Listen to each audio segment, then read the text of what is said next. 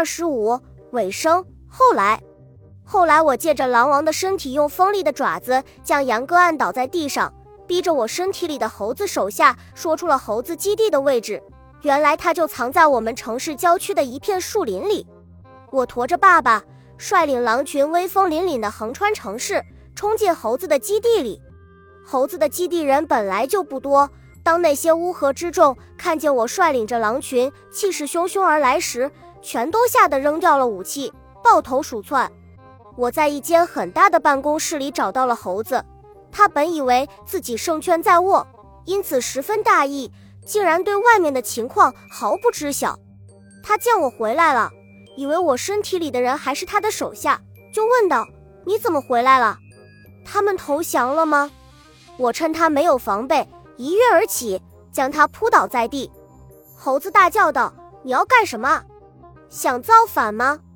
说着，他伸手去按戴在他手腕上的身体调换机。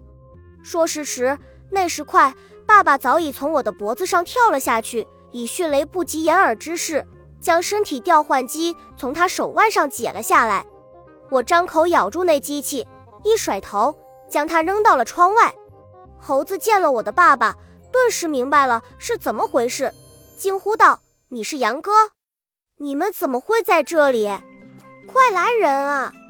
爸爸冷笑道：“别白费功夫了，你的手下早已跑光了。”过了一会儿，军队攻进了猴子的基地，我把猴子交给了一位军官，军官命令士兵带走了猴子和他的手下。